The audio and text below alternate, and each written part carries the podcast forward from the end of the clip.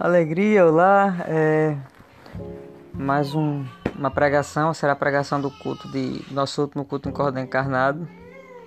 Que Deus possa abençoar a sua vida, Deus lhe abençoe e que Ele fale com você com o texto dos discípulos no caminho de Emaús. Abraço. Oramos agradecidos em seu poderoso nome, bom mestre. Amém. Amém? Glória a Deus. É, é, um texto bastante conhecido, tá? Creio que, se não todos, a grande maioria dos que estão conosco hoje conhece esse texto, já ouviram em algum lugar essa história e que Deus possa falar ao coração de vocês, né? Que Deus possa falar à vida de cada um. É, mas antes de entender esse texto, nós temos que entender mais ou menos como estava o coração daqueles dois homens que estavam indo em direção a Emaús, o que estava acontecendo naquele local, naquele momento. É muito importante que a gente entenda isso para poder entender o que o, o quão maravilhoso foi para aqueles homens poder presenciar e ouvir de Jesus, ouvir Jesus pessoalmente. É, e eu quero começar né, dizendo que se nós estamos vivendo dias maus, aqueles dias eram piores ainda. Nós quero começar dizendo que se aqueles dias eram maus, é, se aqueles, se hoje em dia estamos vivendo dias maus, nós temos que entender que aqueles dias eram dias muito mais difíceis. Põe em seu coração, era domingo. Na sexta-feira, o mestre deles, o senhor deles, o rei dos reis, o senhor dos senhores havia acabado de falecer. As esperanças deles tinham ido por água abaixo, eles estavam desesperados naquele momento tudo aquilo que eles acreditavam, tudo aquilo que eles criam que seria o correto que fosse acontecer, não aconteceu. Aquela pessoa em que eles tinham depositado a esperança deles, aparentemente tinha eles tinham frustrado eles, eles tinham se frustrado com, com ele. Né? Se, se para nós é muito difícil, imagine para aqueles discípulos que alguns tinham medo de sair de casa, com medo de ser morto, porque seguia Jesus e Jesus foi morto, quanto mais eles. Alguns simplesmente não sabiam mais para onde ir ou o que fazer. Pedro, mesmo que disse que quando Jesus perguntou, vocês não querem também? E Pedro disse, o que fazer, para onde ir, se só tu tens as palavras de vida eterna. Pouco depois estava querendo voltar a pescar porque a esperança dele tinha ido por água abaixo. Aqueles dias eram dias muito, muito difíceis para aqueles discípulos. Como eu disse, se está difícil para a gente ficar em casa, imagine para aqueles discípulos que tinham perdido, sim, que na cabeça deles tinha perdido o Senhor da vida deles, o Deus deles, o mestre deles. Para alguns era mais difícil ainda porque na hora que ele mais precisava não estava com ele. Então o remorso de não ter acompanhado Jesus pesava. E para Pedro, que havia negado três vezes, aquilo devia pesar o coração dele. E a esperança se fora. A alegria acabara. E tudo o que restou foi medo e angústia. E não somos a primeira geração a se frustrar, a ter medo do que está acontecendo. É, nós somos os primeiros e se Jesus não voltar, nós não seremos os últimos. É normal ter medo. É normal se sentir sem chão. É normal não saber o que fazer. A sexta foi desesperadora. No sábado, a esperança havia morrido para aqueles homens. Mas no domingo de manhã, a esperança ressuscitou. No domingo de manhã, a esperança havia ressuscitado. No domingo de manhã havia vida. Mesmo que na cabeça daqueles discípulos a morte ainda fosse muito fresca, no domingo de manhã, a, a ressurreição e a vida estava presente com, e está presente com eles de novo. E no domingo de manhã foi a prova que a cruz não venceu. E a maravilhosa notícia é que antes de começar a mensagem, antes de começar o, próprio texto em si, é de que Jesus venceu. Estamos vivendo um período em que estamos cada vez mais com medo da morte. Conversei com alguns irmãos, né? Essa semana da, da igreja e um ou outro confessor que estava com medo, estava com medo do que estava acontecendo, estava com medo do que poderia vir a acontecer. E a maravilhosa notícia de que Jesus é a ressurreição e a vida. Ele é o Deus da vida. Ainda que encontremos a morte no nosso caminho, Ele é o Deus vivo, Ele é a ressurreição e a vida, que tem poder sobre a vida e sobre a morte. Ele é o Senhor. O texto começa dizendo bem assim, versos 13 e 14. Naquele mesmo dia, dois deles estavam indo para um povoado chamado Emaú, a 11 quilômetros de Jerusalém. No caminho, conversaram a respeito de tudo que havia, que havia acontecido. A gente não é apresentado o motivo daqueles dois homens estarem indo para Emaús. Emaús ficava a 11 quilômetros. É longe, mas dá para ir um dia. É longe, mas dá para percorrer durante o dia. E Jesus, ele viu aqueles homens, né? Aqueles homens estavam indo em direção a Emaús. Eles estavam caminhando é, um com o outro, conversando a respeito de tudo que havia acontecido. E, normalmente eu boto a aplicação no final e eu vou falar essa aplicação no final, mas eu quero trazer logo a aplicação agora desse verso, desse versículo. Uma aplicação muito importante. Nós somos seres relacionais. Aqueles homens estavam, eles não faziam parte do grupo seleto dos onze, mas aqueles homens estavam desesperados. Eles decidiram que iam viajar juntos. Eles fizeram o quê? Botaram para fora e conversaram aquilo que estava afligindo. Botaram para fora e conversaram sobre tudo o que eles estavam passando. Perceba, é horrível, é horrível sofrer, é horrível ouvir sobre morte, é horrível ouvir que pessoas que você ama morrem. Por isso, você precisa de alguém para conversar. Por isso, você precisa de alguém para estar com você. Por isso, você precisa estar com alguém. Você precisa falar, você precisa de amigos, você precisa estar com alguém. Você precisa de companhia, ou seja, não menospreze as amizades que Deus colocou na sua vida, porque foi Deus que colocou. Você precisa desabafar muitas das vezes. Aqueles homens estavam caminhando esses 11 quilômetros, né, pessoa? Pelo menos eu vou conversar com alguém esses 11 quilômetros. É... Normalmente, quem viaja de carro comigo para algum canto, né, se for mais pessoas no carro, eu tenho uma regra. Normalmente eu tenho essa regra. Que é, pelo menos um tem que ficar acordado para conversar comigo. Quem me conhece sabe que normalmente eu sou tagarela em viagem. Né? Então eu peço que pelo menos um fique acordado para conversar comigo. Por quê? Para eu ficar acordado. E, e, é muito. É menos difícil passar por problemas quando você tem alguém para conversar. Então, normalmente, eu não, eu não, na aplicação que eu coloco, o texto não está dizendo isso, tá, gente? É, eu estou aplicando esse versículo para a gente. É, procura alguém para conversar. Nós estamos vivendo um período que muitas das vezes nos sentimos só, principalmente no período de isolamento social. Graças a Deus, nós vivemos numa época que nós, que nós temos redes sociais à vontade, nós temos muita rede social. Nós temos como conversar com outras pessoas. Então, converse com outros. Tá? Procure desabafar, você não está só. Primeiro, porque Jesus está contigo. Segundo, porque Deus colocou amigos na sua vida. Amém?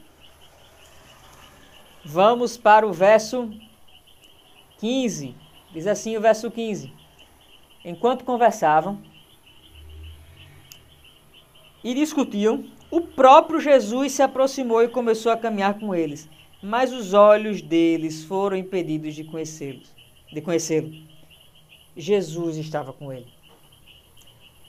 Jesus apareceu naquele momento em que eles nem, nem sabiam que, como conversar, o que botando para fora a angústia que havia dentro deles, eles não sabiam como proceder. O mestre apareceu a eles. O mestre estava com ele. Diz que Jesus se aproximou e foi conversar com ele. Perceba que quando Jesus não é um Deus distante, tá? Ele é um Deus que ele está conosco. Ele é um Deus que não importa o quão sozinho achamos que estamos, ele vai em nosso encontro, ele se preocupa com as nossas lágrimas, ele se preocupa com as nossas dores. Jesus foi em direção a esses homens, porque não, não, não ache que é você que vai ao encontro de Deus, é Deus que sempre vai ao seu encontro. E Deus foi ao encontro desses dois homens. E, e esses dois homens diz que os olhos deles foram impedidos de reconhecê-lo. É, eu li sobre esse texto e, e eu cheguei uma conclusão que nenhum teólogo sabe o que aconteceu. É, em todos existe a, a argumentação, a, a, briga, né? Para saber que se foi Deus, que o rosto de Jesus estava de uma maneira diferente, ou simplesmente os olhos deles estavam vendados. Eles, mesmo Jesus, tendo a mesma cara de sempre, mesmo rosto de sempre, eles não reconheceram Jesus. Né? E a gente não sabe o motivo por que eles reconheceram Jesus. Só sabemos que Deus não queria que eles reconhecessem Jesus naquela hora. E eles não reconheceram, não sabemos o motivo. Mas nós temos que entender uma coisa muito importante. Mais uma vez eu vou trazer a aplicação antes. que nem sempre a gente vai conseguir enxergar Jesus nas nossas vidas quando estamos preocupados com os nossos problemas. Nem sempre a gente vai conseguir enxergar que Deus está ali conosco. Nem sempre a gente vai conseguir entender que Deus está conosco, que Deus está ouvindo as nossas aflições. Porque a noite parece estar muito escura, a madrugada parece estar muito escura, o choro parece cobrir os nossos olhos e, vendar, e não deixar a gente ver tudo que está ao nosso redor. É, como a gente já leu no texto, a gente vai saber que eles vão perceber que Jesus estava com eles, a esperança vai vir. Mas eu quero dizer que nem sempre, em ao sofrimento, em às dores, a gente consegue reconhecer que Jesus está ali. E se você não consegue nem sempre ver que Jesus está ali em ao sofrimento e às dores, eu venho trazer a notícia que isso é normal. Nem sempre conseguimos enxergar. Como eu disse, você não vai ser o primeiro nem vai ser o último. Que em momentos de desespero não consegue enxergar que Jesus está ali. Mas eu tenho uma boa notícia, ele está, mesmo que você não veja. Traga o seu coração que mesmo que você não consiga enxergar, Jesus está ali contigo. Mesmo que você não consiga entender, Jesus está ali contigo. Mesmo que você ache que o dia é mau e não tem condições de alguém estar contigo, lembre-se do Salmo 23 que diz que ainda que eu ande pelo vale da sombra da morte, o Senhor continua sendo o nosso bom pastor. Ele está conosco, não se engane. Ele está contigo, não se engane. Em nenhum momento deixe o seu coração esquecer dessa maravilhosa verdade, de que ainda que você ache que o mundo está desabando, o Senhor está contigo. Ele é o seu Deus. Ele desceu do seu alto trono. Ele esvaziou-se de si mesmo para estar contigo. Ele morreu na cruz do Calvário para estar contigo. Lembre-se que prof... Isaías diz que ele é o Emanuel. O que significa Emanuel? O Deus convosco, Deus está contigo. Em João capítulo 1 diz que ele fez morada, ele fez tabernáculo no meio de nós, porque ele está conosco. Ainda que os nossos olhos não vejam, ainda que a gente não consiga sentir que ele está lá, Deus está conosco. Ele não nos deixa só, não precisamos simplesmente nos, nos preocupar se a nossa oração passa do teto, porque o Senhor está do nosso lado. Nos momentos em que mais estamos, tivermos aflitos, no momento em que mais achamos que estamos só, você não está só. Na tempestade, Ele vai ser o seu abrigo, Ele está contigo. Nunca se esqueça dessa verdade. Nunca esqueça dessa maravilhosa verdade. Ele está contigo. E ainda que você queira se martirizar porque você não consegue ver Jesus, Simplesmente ore e peça para vê-lo. Simplesmente clama a Deus e diga: Deus, eu não consigo enxergá-lo, mas me faça vê-lo. Eu não vou garantir que você vai entender o que está acontecendo. Jó não entendeu. Muitos passaram por essa vida. A galeria de, dos heróis da fé, Hebreus capítulo 11, vai dizer que alguns não viram o cumprimento das promessas que foram feitas. Mas saibam que Deus está contigo que mesmo que você não veja, Ele está contigo. É, essa semana, né, eu, eu, tenho um livro que eu estou lendo há um certo tempo. Né, a vida tem sido um pouco corrida e eu estou lendo ele há um pouco tempo. Não porque ele não seja bom, ele é excelente. Eu só não consigo lê-lo. Porque sempre que eu começo a ler alguma coisa me interrompe. E. Enfim, seminário e preparar a pregação e devocional do dia a dia. E, e período isolamento social, a gente aparece mais atividades ainda para fazer. E eu ontem eu decidi voltar a lê-lo. Não, eu vou ler porque eu tenho que tirar um tempo para lê-lo. E eu quero terminar ele ainda hoje. Então, quando terminar o culto, eu vou, eu vou comer e vou terminar esse livro. É, que é a biografia de George Miller. Né? Não sei se é Miller ou Muller, eu tenho dúvida de como se pronuncia. E normalmente, eu acabo lendo ele em momentos que eu mais quero me desesperar na minha vida que eu não sei como Deus vai agir, tá? Essa semana teve um desses momentos que eu não sei como Deus ia agir. E eu parei para ler o livro. E o título do capítulo era Deus proverá, tá, gente? Pra você terem noção. O título já era Deus proverá. Eu, normalmente eu cito sobre providência de vida, eu cito esse mesmo pastor, pastor Jorge. E eu quero citar ele é, nesse testemunho que para mim foi um dos que mais deram meu coração, tá? É, de maneira breve eu vou dizer que ele, Deus levantou e deu um, terreno para ele construir um orfanato. Ele já tinha alugado algumas casas para abrigar, abrigar órfãos E ele conseguiu. E por si só, como ele conseguiu isso, já é um milagre, que eu não vou nem entrar aqui no, nesse, nesse milagre, eu vou entrar em outro. Tá? Ele havia construído orfanato, tinha conseguido aumentar a capacidade de órfãos, e ele estava abrigando 700 órfãos, se eu não me engano. E no decorrer dos capítulos do livro, ele vai começar a dizer que Deus ia provendo o dia. Então, Jorge, ele tinha o dinheiro para alimentar as crianças, ele recebia no dia anterior para alimentar no outro dia. E ele só recebia o dinheiro de alimentar. Se ele recebesse um... E teve uma vez que ele recebeu o dinheiro para alimentar por cinco meses. Foi o período maior que eu vi que Deus providenciou por mais tempo o alimento. E ele sempre dizia que o que vai que quem alimentar, quem ele ia alimentar aquelas crianças eram as orações. E um dia, não entendi se foi a cozinheira ou a governanta, chegou para ele e disse: Jorge, pastor Jorge, o dia chegou. Nós temos crianças em frente à porta do refeitório e nós não temos comida. E pastor Jorge olhou para a mulher e disse: Me dê um minuto para orar, porque tudo que eu faço eu oro.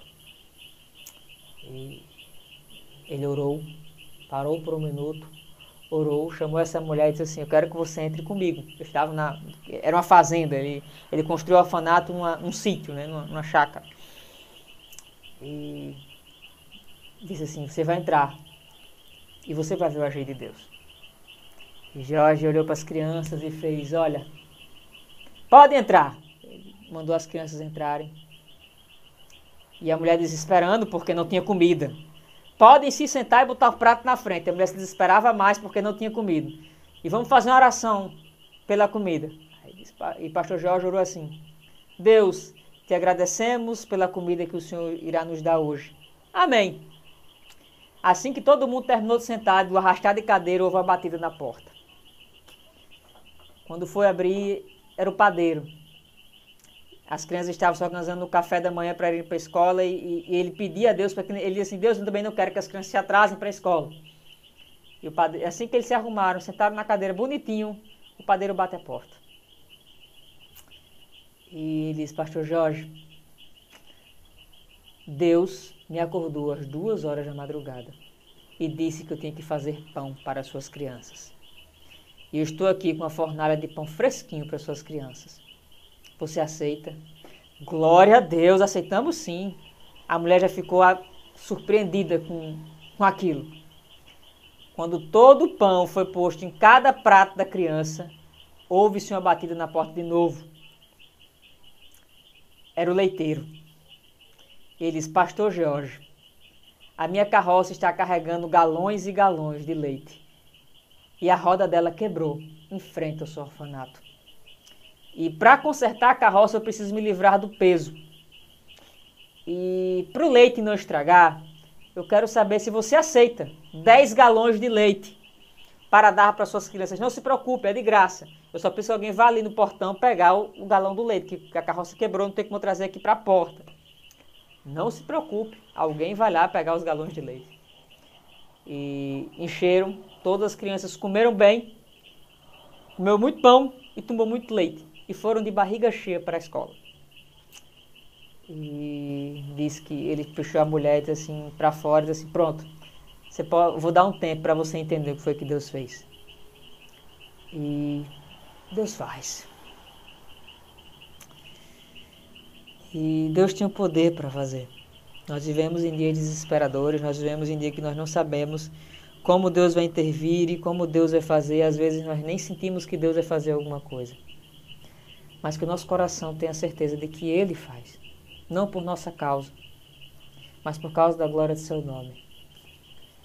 Ainda que você não veja Deus, não se preocupe, tenha fé, Ele está contigo.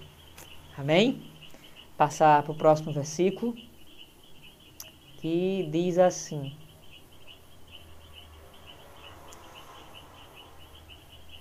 Ele lhes perguntou sobre o que vocês estão discutindo enquanto caminham. Eles pararam com, rosto, com os rostos entristecidos. Ele lhe perguntou o que vocês estão discutindo enquanto caminham. Eles pararam com o rosto entristecidos. Perceba, é, Jesus sabia a resposta daquela pergunta. Assim como ele sabe tudo que você vai orar antes de você orar. Ele sabe o que se passa no coração, ele sabe os problemas que afligem sua alma, tá? E Jesus me perguntou porque ele não sabia a resposta, ele sabia muito bem a resposta.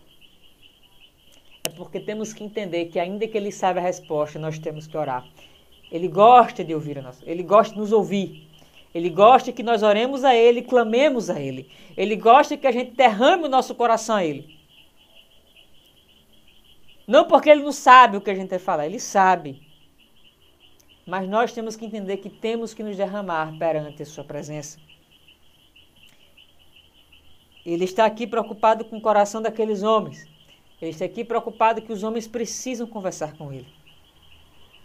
E, e é aquele tipo de. Eu não sei vocês, mas tem hora que você está falando alguma coisa e você está fazendo outra coisa. E você de repente você para o que você está fazendo, porque o que você vai falar exige uma atenção maior. Então você para de, por exemplo, está conversando com alguém quando dirige, você para o carro e diz assim, olha, o que eu vou falar agora é sério, preciso de atenção. Ou seja, você parou o que estava fazendo porque você quer a atenção para poder falar aquilo, a sua mesma atenção para poder falar alguma coisa. E aqueles homens, eles estavam andando. Quando eles perguntou, mas o que aconteceu? Eles pararam na mesma hora. Tipo assim, olha, tipo assim, o que vamos falar precisa de atenção. Então é melhor você parar de falar e prestar atenção no que vai dizer agora. Olha, a conversa agora é séria. Algo muito sério aconteceu. Como você não ouviu sobre essa coisa séria? Então vamos, eu vou parar aqui porque seria mais ou menos assim, se tiver uma cadeira, é melhor você sentar. Aqueles homens param para falar alguma coisa. Aqueles homens param para dizer uma coisa muito importante a Jesus. Aqueles homens param porque eles precisam falar algo muito importante a Jesus. E que o que era tão importante que esses homens precisavam falar para Jesus? Era o seguinte: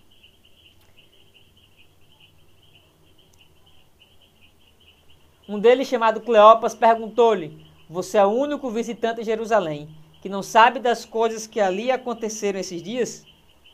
Que coisas? perguntou Jesus. O que aconteceu com Jesus de Nazaré? Responderam eles. Ele era um profeta poderoso em palavras e em obras diante de todo o povo.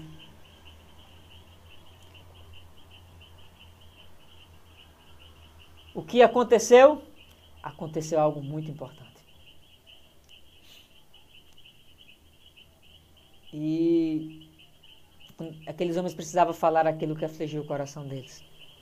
E Jesus, ele pergunta e eles botam para fora.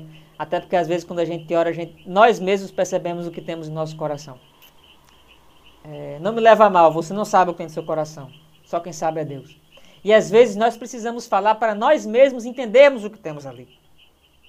Jesus disse, mas o que foi que aconteceu? Aquele, nem aqueles, provavelmente aqueles homens, nem eles estavam entendendo o que tinha acontecido direito. E nem eles sabiam como estava ali dentro em relação ao que estava acontecendo. E Cleopas diz, aconteceu algo tão importante que você deve ser o único em Jerusalém que não ouviu o que aconteceu. Como assim você não ouviu sobre Jesus de Nazaré? Como assim você não sabe o que aconteceu com Jesus de Nazaré? Ele era um profeta, poderoso em palavras e em obras diante de Deus e de todo o povo. Poderoso em palavra e em obras. Um profeta poderoso em palavras em obras. Perceba, Jesus era poderoso em palavras e em obras. Mas ele, sim, a Bíblia fala ele como do tríplice, né, do era profeta também. Mas Jesus não era somente, não era simplesmente um profeta. Foi falado de Aninha falou sobre Jesus ser pelo islamismo, ele é um profeta. É, mas Jesus não é um simples profeta. Ele é o nosso Salvador. Ele é o nosso Senhor. Ele é o nosso Redentor. E existe algo muito importante. Eu quero nessa, principalmente essa parte, eu quero que você preste bastante atenção. Jesus ele é tudo ele é nada. Nós não podemos aceitar um Jesus pela metade. Nós não podemos querer adorar a Jesus simplesmente por alguns atributos que ele tem e outros não. Nós não poder, podemos queremos adorar a Jesus por um lado da moeda e o outro simplesmente esquecermos. Ou aceitamos quem é Jesus é por completo, não aceitamos nada dele ou entendemos que Ele é o nosso Salvador, ou entendemos que Ele é o nosso Redentor, ou não, aceitamos, ou não devemos aceitar nada sobre Jesus. Ele é um bom mestre? Ele é um excelente mestre. Ele é um bom professor, ele é um excelente professor, soube falar com multidões de maneira como elas entendiam perfeitamente. Ele sabe nos ensinar como ninguém, porque ele conhece o nosso coração. Ele era poderoso, era, realizava milagres, até hoje realiza milagres. Porém, existe algo muito importante que você tem que entender. Ou ele é o seu Senhor, ou ele não é nada para você. Ou ele é seu Deus, ou ele não é nada para você. Você não pode adorar a Deus, você não pode dizer que é cristão se você não adora por completo. Você não pode entre... dizer que Jesus é sempre, Jesus é tudo, se ele não é tudo para você. Se você quiser adorar Jesus pela metade, então você não sirva Jesus. Ou é tudo ou é nada. É o que a Bíblia diz. Aqueles homens, eles tinham um conhecimento sobre Jesus, eles viram Jesus, eles passaram tempo, provavelmente, convivendo com Jesus, mesmo que eles não fossem do grupo seleto dos onze, aqueles homens faziam parte de discípulos que seguiam Jesus de alguma maneira. Mas ainda assim, ele era simplesmente poderoso diante de Deus e de todo o povo em obras. Perceba, ou ele, é ele, ele é o nosso Salvador e não o nosso gênio da lâmpada. Ele é o Senhor e não o fazedor de milagres. Como ou ele é o salvador das nossas almas do jugo do pecado. Ele não pode ser o salvador das nossas finanças e da nossa ideologia. Jesus não veio para defender suas finanças e suas ideologias. Ele veio para resgatar a sua alma do inferno. Porque andávamos a passos largos para lá. Mas ele nos resgatou. Perceba que ou você entende que Jesus é o Salvador, ou você não entendeu quem é Jesus. Ou você entende que Jesus é aquele que veio lhe resgatar, não simplesmente o seu corpo, a sua casa, ele veio resgatar por completo, ele veio resgatar a sua alma, ele veio resgatar do pecado que lhe aprisionava. Ou você entende que ele veio para isso, ou você não entendeu quem é Jesus. Você ouviu, você ouviu algumas das suas palavras, mas você não entendeu a parte principal sobre quem é Jesus. Você não entendeu a parte principal sobre o seu mestre, de que ele é o salvador da sua vida. O texto continua dizendo o seguinte: Ele era um profeta poderoso em palavras e em obras diante de Deus e todo o povo. Os chefes dos sacerdotes e as nossas autoridades o entregaram para serem condenado à morte e o crucificaram. E nós esperávamos que era ele que ia trazer a redenção a Israel. E hoje é o terceiro dia e nada disso aconteceu. O chefe do sacerdote e as autoridades entregaram para ser condenado à morte e o crucificaram. Você percebe que a frase não é e ele se entregou, porque nós entendemos que foi Jesus que se entregou, ninguém poderia contê-lo. E ele continua disse, nós esperávamos que, ele, que era ele que ia trazer a redenção em Israel. Hoje é o terceiro dia desde que isso tudo aconteceu. Perceba a frustração no coração desses homens. E a frustração está porque eles não entenderam quem era Jesus. Eles até achavam que ele pode ser o Messias, mas eles não entenderam o que é realmente ser um Salvador. Achávamos que ele traria redenção a Israel. Achávamos que ele traria redenção a quem somos, ao meu povo. Perceba que eles esperavam algo diferente de Jesus do que Jesus vai oferecer. Eles esperavam um Jesus político, um Jesus militar, um Jesus que fosse trazer a libertação de Israel do jugo romano. Porque o pensamento israelita naquela, naquela época, principalmente, uma teologia judaica sobre quem era o Messias, era de que o Messias viria para me tirar do jugo romano. Ele seria imperador, ele seria um rei, um rei descendente de Davi, que viria para to tornar Israel a nação maior do, do mundo. Eles por mais que eles lessem Isaías, o servo sofredor, eles não conseguiram botar na cabeça de que o Messias iria sofrer. Tá?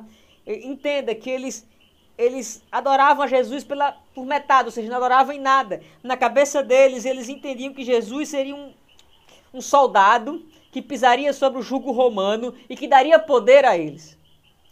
Eles acreditavam que Jesus seria aqueles que pisaria na cabeça daqueles dos soldados eles esqueceram do resto que diz que, a que ele pisaria a cabeça da serpente, mas a serpente feriria o calcanhar. Ou seja, ele haveria de sofrer por nós. Perceba que eles, eles interpretaram os textos pela metade. Eles queriam algo de Jesus, eles queriam um lado de Jesus, mas não queriam Jesus, o Salvador, por completo. E se nós queremos somente um lado de Jesus e não entendemos o outro lado de Jesus, existe algo errado conosco. Existe algo errado com nossa teologia. Se nós queremos a vitória triunfalista de nossas finanças, do nosso eu, do nosso querer, nós não entendemos verdadeiramente quem é Jesus. Se nós estamos mais preocupados com outras coisas que não seja a salvação das almas, nós não entendemos quem é Jesus. Se nós estamos preocupados com tudo, menos com almas, nós não entendemos para, para o que e para quem Jesus veio.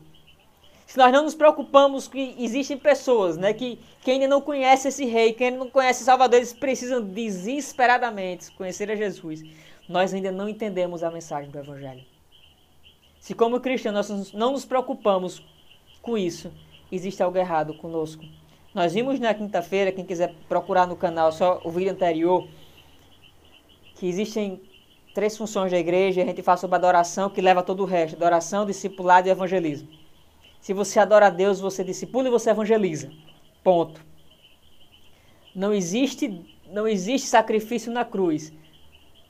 Não existe salvação se olharmos para a cruz do Calvário. De, Jesus se entregou por amor a nós. Se esperávamos que a redenção do Messias fosse uma revolução contra Roma, se achávamos que o parâmetro de Jesus era o parâmetro que nós colocamos sobre o que é ser o rei, e não sobre quem, como Jesus se apresentou como rei, se o nosso parâmetro é entender que o reino dessa terra é maior do que o reino dos céus, nós entendemos a mensagem do evangelho errada. Nossas armas não são terrenas. Nosso reino não é que somos peregrinos, estrangeiros nessa terra. O nosso alvo é o céu. Que nós possamos nos gastar em prol disso. Que nossa alma se gaste em prol do reino de Deus. Que as nossas vidas sejam gastas em prol do, da mensagem poderosa do Evangelho e que a mensagem poderosa do Evangelho seja propagada e que o nome do Senhor seja glorificado. Que nos alegremos nas tribulações, porque o nome do Senhor é glorificado nesse momento ele não, ele não é um, um salvador que vai lhe dar, que simplesmente vai lhe dar. Jesus não morreu na cruz para lhe dar um carro. Jesus morreu na cruz para salvar a sua alma. Coloque isso na sua mente, no seu coração. Jesus morreu na cruz do Calvário para lhe, lhe dar a salvação, através dele, por meio dele. E o texto continua dizendo que algumas das mulheres entre nós, né, versos 22 e verso 22 e a partir do verso 22 ao verso 23, o texto continua dizendo o seguinte: Das mulheres entre nós, ou seja, algumas das mulheres entre nós, na verdade, deram susto hoje. Nos deram susto hoje. Foram de manhã bem cedo ao sepulcro e não acharam o corpo dele. Voltaram e nos contaram que tinham tido uma visão de anjos, que disseram que ele está vivo. Perceba, é, preste bastante atenção, que aqueles homens, eles não estavam, eles já haviam ouvido a notícia de que Jesus havia ressuscitado, mas eles não acreditaram. Por quê? Porque não eram o que eles esperavam de Jesus. Perceba que para eles Jesus morrer tinha sido uma derrota, mas a cruz foi a nossa vitória. Ele morreu e ressuscitou ao terceiro dia. Eles ouviram que Jesus havia ressuscitado, mas parecia tão contrário que Jesus morreu, que alguém vinha dizer, principalmente para eles, aquelas mulheres, eles não deram crédito a elas. E nós temos que descer do nosso salto e pararmos de orgulho. Né, eu me lembro de uma, uma pregação de Augusto Nicodemos que ele disse que estava sentado ouvindo uma pregação e quando a pessoa começou a pregar, ele disse assim, ah, já sei por onde ele vai, eu já estudei esse texto. E Deus falou tremendamente ao coração dele, dizendo assim, quem você pensa que é? Para achar que eu não posso falar com você através da vida de quem eu quiser falar. Ele fala. Né, eu já contei o já contei em cordão o testemunho do, de dois, dois homens que pregavam no hospital e pessoas se convertiam e depois descobriram que esses homens que pregavam no hospital não sabiam ler. E eles perguntaram como vocês pregam com tanto conhecimento, tanta propriedade, a Bíblia se vocês nem sabem ler? Eles disseram: Ah, nosso pastor prega no domingo de noite e a gente vem evangelizar na segunda-feira de manhã. Bem, temos que pregar o Evangelho. E nós temos que entender que Deus fala através da vida de quem Ele quiser. Mesmo de alguém que a gente acha que nunca Deus vai falar através da vida daquela pessoa. Deus fala através da vida de quem Ele quiser. Porque Ele é Deus, Ele usa quem Ele quiser, na hora que Ele quiser. Eles já sabiam que Jesus havia ressuscitado. Mas como esse Jesus já tinha frustrado a visão que eles tinham de, quem é, de como um rei deveria agir, eles pensaram que era impossível que isso, haveria, isso estava acontecendo. Versos 24 e 25. Versos 24 e 25. Diz assim. Alguns de nossos companheiros foram ao sepulcro e encontraram tudo exatamente como as mulheres tinham dito, mas não o viram. Depois reclamam de Tomé, né? Que Tomé disse: Eu tenho que tocar para ver. Esses homens não aceitaram. Tiveram testemunho, os discípulos viram assim: Mas nós escolhemos não ver homens de coração duro. E perceba que não, ah, tem pessoas que não importa o quanto você fala, eles não vão acreditar. Porque só existe uma maneira de vivenciar Jesus, só existe uma maneira de compreender quem Jesus é e de entender a poderosa mensagem do Evangelho, que é vivendo com Ele, é estando com Ele. Venha e veja. Nós temos que ir e ver. Porque o nosso coração duro, o coração duro daquelas pessoas, eles não entendem se alguém disser. Porque Jesus ele é um Deus relacional que ele se relaciona conosco. Nós temos que conhecer Jesus e conhecer, no que eu digo, é temos que ter um relacionamento com Jesus. Nós não podemos querer conhecer Jesus do que os outros estão falando. Porque nunca conheceremos a Jesus e, e duvidaremos quando alguém vir falar alguma coisa sobre Jesus. E no verso 25, né? Ele versos 25 e, e 26 é, nosso mestre diz assim: Ele lhe disse: Como vocês custam a entender e como demoram a crer em tudo que os profetas falaram. Não haveria, não devia o Cristo sofrer essas coisas para entrar na sua glória? Então Jesus finalmente decide falar, porque Jesus não fica para sempre em silêncio, ele fala. Ele ouviu tudo aqueles homens tinham a dizer e diz assim, tolos, né? Tem, tem, tem versão que, chama, que Jesus chama eles de nécios. Assim, vocês não entenderam, não é? Vocês não perceberam, não é? Vocês vivenciaram tanto tempo com esse homem que vocês estão falando que era ele mesmo. Vocês aprenderam tanto sobre esse homem, ainda, vocês ouviram a escritura, ainda não entendeu o que tinha que acontecer. Vocês vivenciaram tanto tempo as escrituras, ainda não entenderam o que está acontecendo. Por mais que as provas estejam na sua frente, vocês preferiram não entender. Sério? E às vezes existem pessoas que passaram a vida inteira assistindo cultos estando conosco que não vão entender a mensagem do Evangelho. Existem pessoas que vão passar a vida inteira e não vão entender quem é Cristo. Porque não experimentaram quem Deus era. Não experimentaram quem Jesus era. No verso 26, né, ele diz: Não devia o Cristo, não devia o Cristo sofrer estas coisas para entrar na sua glória. E nós temos que entender que o sofrimento faz parte de ser cristão. Nós iremos sofrer. Em nenhum momento Jesus disse que nós não iríamos sofrer, pelo contrário, ele disse que no mundo teríamos aflições. Ele sofreu por nós. E sempre que eu comento sobre o sofrimento, existe sempre o testemunho de uma senhora, né, quando a gente passou, entre, nós passamos alguns anos plantando igreja no Quilombo e tivemos o prazer de conhecer algumas pessoas também em outros povoados. Né? Nós conhecemos quase todo mundo do Quilombo. E nós conhecemos algumas pessoas dos povoados vizinhos. E tivemos o prazer de conhecer uma cristã. E fomos à casa dela, ela estava passando por alguns problemas, ela estava sofrendo. E a maneira como ela falava do seu sofrimento. E ainda assim falava em como Deus estava usando no ambiente que ela estava, apesar do seu sofrimento, me fez ficar envergonhado, porque eu percebi que eu não era nem um terço do cristão que essa mulher era das convicções que essa mulher tinha como cristã. E eu falei, é, cristianismo envolve sofrer, os discípulos sofreram por causa do Evangelho, por amor ao Evangelho.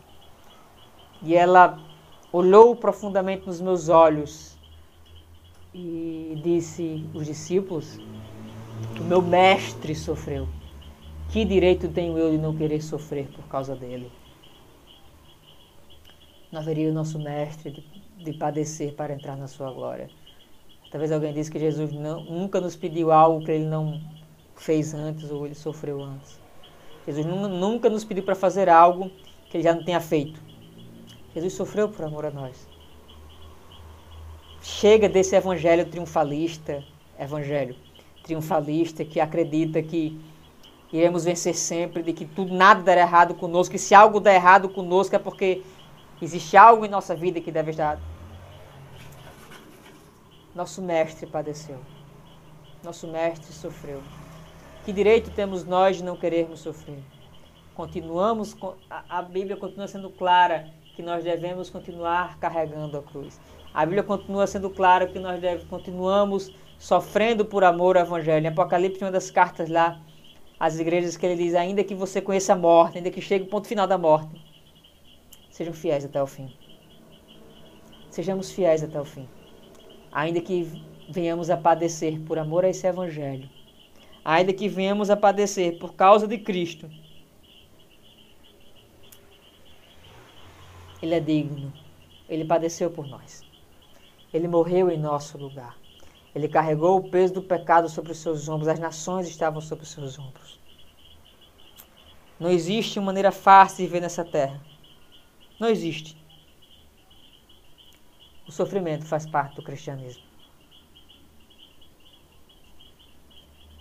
Mas a boa notícia é que, ainda que soframos, ainda que a gente sinta dores nessa terra, existe uma paz que excede todo entendimento, existe uma alegria que não é porque as coisas ao redor estão, ao redor vão bem, é porque Deus está conosco.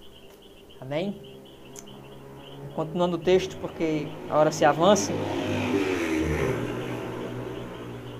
Sua moto passando. Começamos por Moisés, começando, Jesus começou, né? O texto fala que Jesus ele começou, ele começou a falar, ele começou a falar sobre ele através das escrituras. Ele diz assim: começando e começando por Moisés e todos os profetas, explicou-lhes o que o que constava a respeito dele em todas as escrituras. Ao se aproximarem do povoado para o qual estavam indo, Jesus fez com que ia mais Jesus fez como quem ia mais adiante. Mas eu vou gastar mais um tempo nessa parte que diz, que diz começando por Moisés e todos os profetas, explicou-lhe o que constava a respeito dele em todas as escrituras. A melhor maneira de conhecer Jesus é lendo a Bíblia. O próprio Jesus falou dele mesmo na Bíblia. Jesus ele se revelou nas ele estava ali do lado daqueles homens e revelou quem ele era nas escrituras. Se o próprio Jesus usou as Escrituras para falar dele mesmo, quem somos nós de, de acharmos que as Escrituras não é suficiente para sabermos quem Jesus é? Procuremos Jesus nas Escrituras, não, não corremos atrás, não corramos atrás de outras coisas, de achar que Jesus ele não fala através da palavra, de que ele vai falar simplesmente através de ventos e movimentos e não procurarmos a Deus na Escritura. Certa vez alguém perguntou o que é mais importante, orar ou ler a Bíblia. Diz a mesma coisa que perguntar a um passarinho qual asa é mais importante para ele voar. Nós temos que orar, nós temos que louvar, nós temos que adorar ao Senhor, mas nós não podemos esquecer das Escrituras. Pelo contrário, ela é o nosso alimento. É a maneira que nos aprofundemos, iremos nos aprofundar sobre nosso Mestre. Nós temos que entender que o nosso mestre se revela através da Bíblia, através das Escrituras. O texto continua, né, dizendo assim, ele diz que ele, ele foi, disse que mais adiante, eles pediram para Jesus passar um tempo com ele, né, fica aqui conosco, né, permaneça aqui conosco, fica aqui. Disseram, olha, já está quase de noite, fica aqui com a gente, passa um tempo aqui com a gente. Eu imagino que a conversa devia estar tão boa que ele disse: Homem, não vá não, fique um pouquinho, fique com a gente. deleite-se, se jogue, permaneça, aproveite a melhor parte como Maria e aprenda sobre Jesus. Se você tem a oportunidade de ouvir sobre ele, aproveite cada segundo.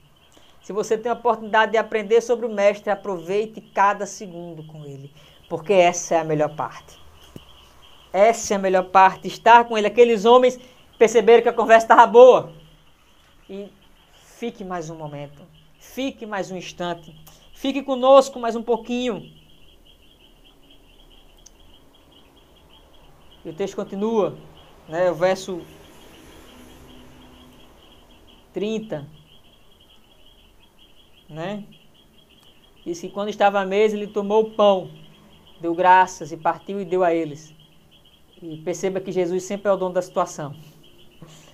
Ele disse assim: fica um pouco com a gente. Jesus era um, na teoria era um visitante naquela casa. E foi que quem partiu o pão e dava graças era o dono da casa.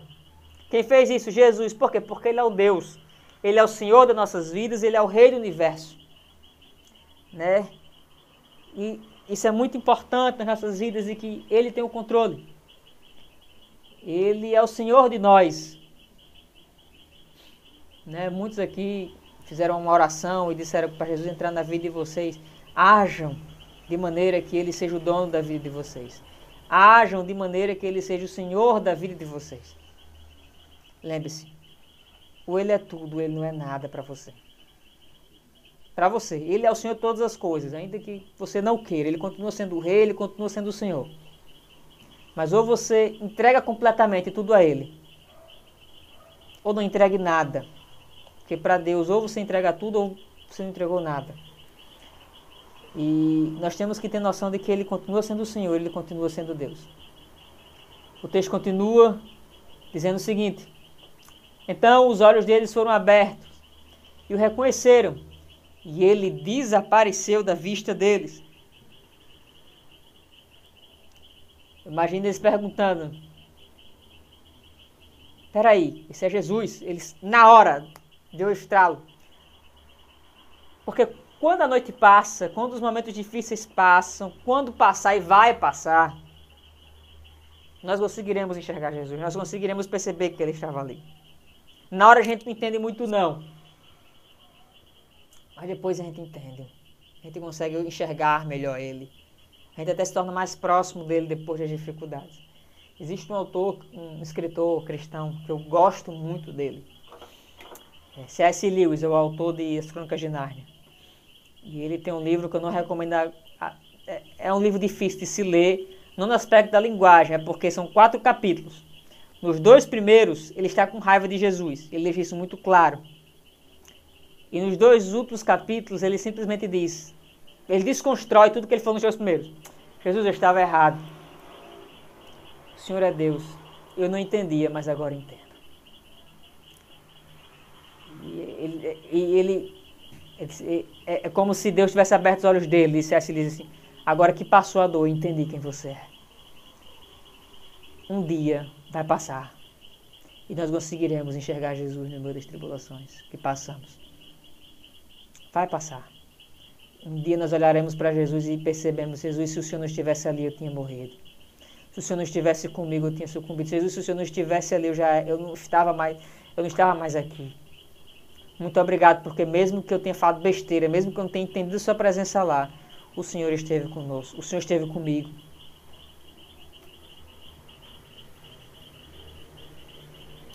O texto continua dizendo que Jesus sumiu, né? O verso 30 e verso 31 diz: Então os olhos deles foram abertos e reconheceram, ele desapareceu da vista deles.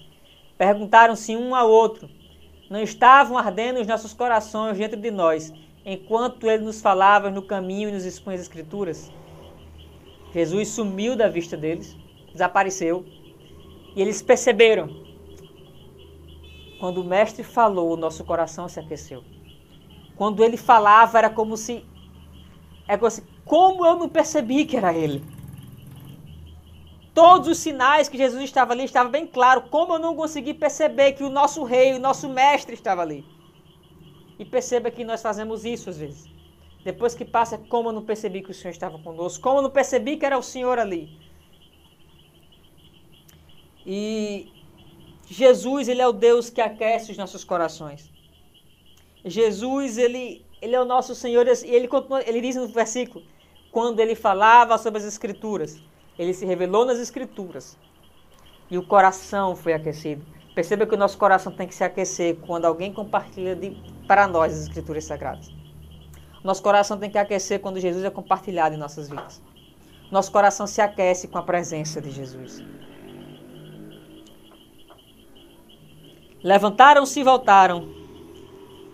Deixa eu abrir o versículo aqui, né? Levantaram-se e voltaram imediatamente para Jerusalém. Quando terminar esse, o, resto do versículo, eu vou encerrar. Então eu queria fazer uma pausa muito importante.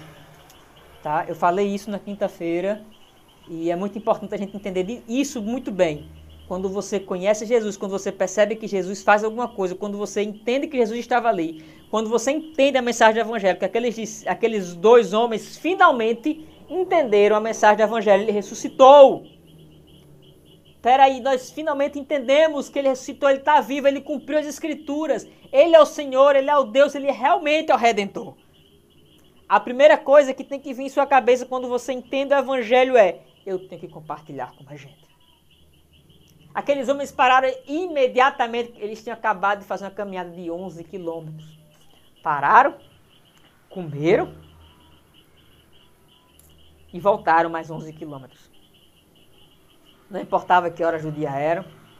Perceba que se eles saíram de manhã, eles pegaram um sol forte e ia voltar com um sol forte. Se eles saíram de tarde, já era de noite, provavelmente então eles iam voltar de noite, com perigo de assaltos, mas a mensagem do evangelho precisava ser pregada breve, urgente. Perceba que se você conhece Jesus, você tem urgência na pregação do evangelho. Eu não estou dizendo que você tem que sair agora e falar para todo você tem que pregar o evangelho. Isso não quer dizer que você tem que ir agora para, sei lá, um país na África e hoje eu tenho que pregar. Existe um tempo de preparo. Mas o que eu estou dizendo a você é que você tem que ter o fogo no seu coração tem que arder, você tem que ter vontade de falar sobre Jesus. O seu coração tem que ansiar por querer compartilhar esse evangelho. E a pergunta que eu faço é como você tem compartilhado o evangelho? Como o seu coração tem se voltado para a pregação do Evangelho? Óbvio que hoje você vai falar assim, mas eu não posso sair de casa porque estamos em período de isolamento social. Mas o problema é que antes não se pregava. E depois, tá, alguns continuarão a sem querer pregar o Evangelho. Perceba, o Evangelho de Cristo tem que ser pregado. Nós somos escolhidos por Deus para a pregação desse Evangelho. Como ouvirão se não há quem pregue? Deus escolheu você. Entenda isso, bote isso na sua cabeça. Deus escolheu você para pregar o Evangelho. Se você está ouvindo e um, esse, essa mensagem e um dia entregou o seu coração a Jesus, entendeu a maravilhosa mensagem do Evangelho e diz assim: Deus, eu estou entregando tudo que sou e tudo que tenho. Deus lhe chamou para falar desse Evangelho e pregar esse Evangelho. É a sua função primária como cristão. A primária é adorar. Mas a adoração implica que você vai querer que Deus seja adorado em todos os lugares. Se você não quer que Deus seja adorado em todos os lugares por todas as pessoas, e você não quer fazer parte disso, você tem que repensar. Porque em Atos diz que receberíamos poder do alto Espírito Santo para sermos testemunhas. O que isso quer dizer? Que seríamos que iríamos, recebemos o Espírito Santo para que venha, viéssemos a pregar o evangelho poderoso da cruz do Calvário o texto se encerra. O texto se encerra. Também te amo, minha filha, porque Sara estava aqui dizendo que me amava. O texto se encerra dizendo o seguinte: Ali encontraram os onze, ou seja, em Jerusalém, e os que estavam com eles reunidos e que diziam: É verdade, o Senhor ressuscitou e apareceu a Simão. Então os dois contaram tudo, contaram o que tinha acontecido no caminho e como Jesus foi reconhecido por eles quando partiu o pão. Sendo o que eu disse? A primeira coisa que eles fizeram foi compartilhar esse evangelho. Quando eles perceberam a mensagem do evangelho, o que eles estavam falando, a primeira coisa que ele percebeu que tinha que fazer, pregar o evangelho poderoso da cruz do Calvário.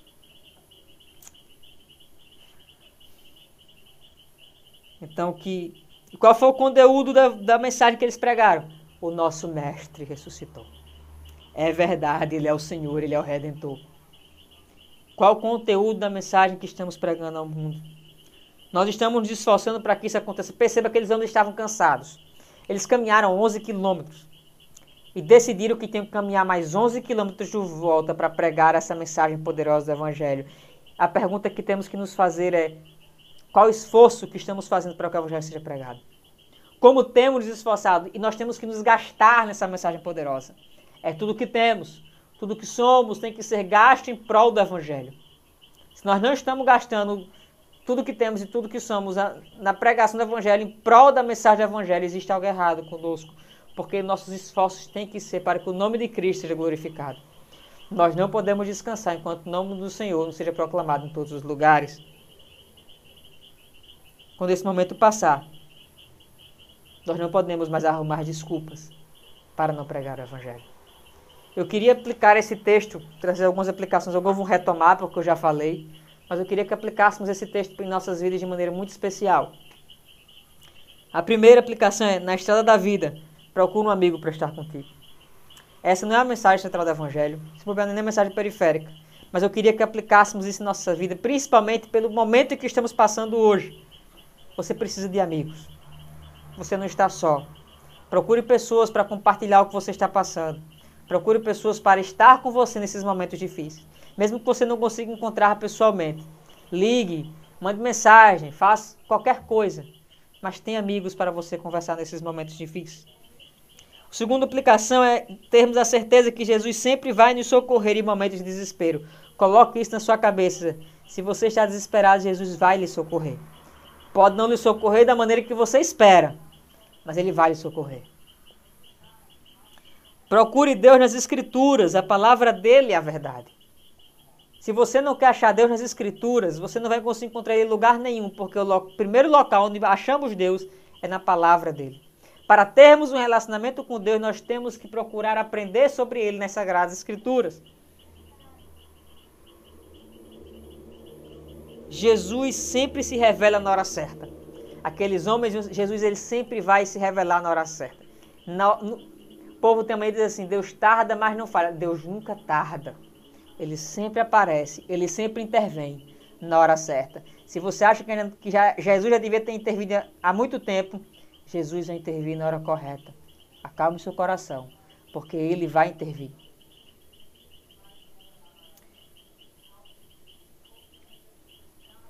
A mensagem do evangelho é urgente. Pregue agora. Agora. Assim que acabar o culto, prega o evangelho. Tá? Você tem que pregar o evangelho faz parte de ser cristão. No caminho de Emaús, mesmo que a gente não espere, mesmo que a gente ache que não vai sair nada proveitoso de lá, Jesus pode nos encontrar nesse caminho. Ainda que você trilhe um caminho que você não queria estar trilhando, ainda que você esteja por uma estrada que você não queria estar caminhando nela, se Jesus lhe colocou nessa estrada, ele vai se revelar ali. Espere e veja que a glória de Deus vai ser manifesta aqui. Amém? Deus abençoe a vida de vocês, que a mensagem possa ser penetrada no coração de vocês e vamos orar? Senhor Deus, graças te damos pela tua poderosa mensagem, ó Deus, pela mensagem de salvação, ó Deus, que o Senhor nos entregou, Pai. Muito obrigado, Deus, porque o Senhor falou aos nossos corações, o Senhor falou ao meu coração. Muito obrigado por isso, Deus. Muito obrigado pela sua graça derramada. Abençoa-nos, ó Deus, guarde e nos protege. Essa é a nossa oração a oração que fazemos no poderoso e maravilhoso nome de Jesus. Amém.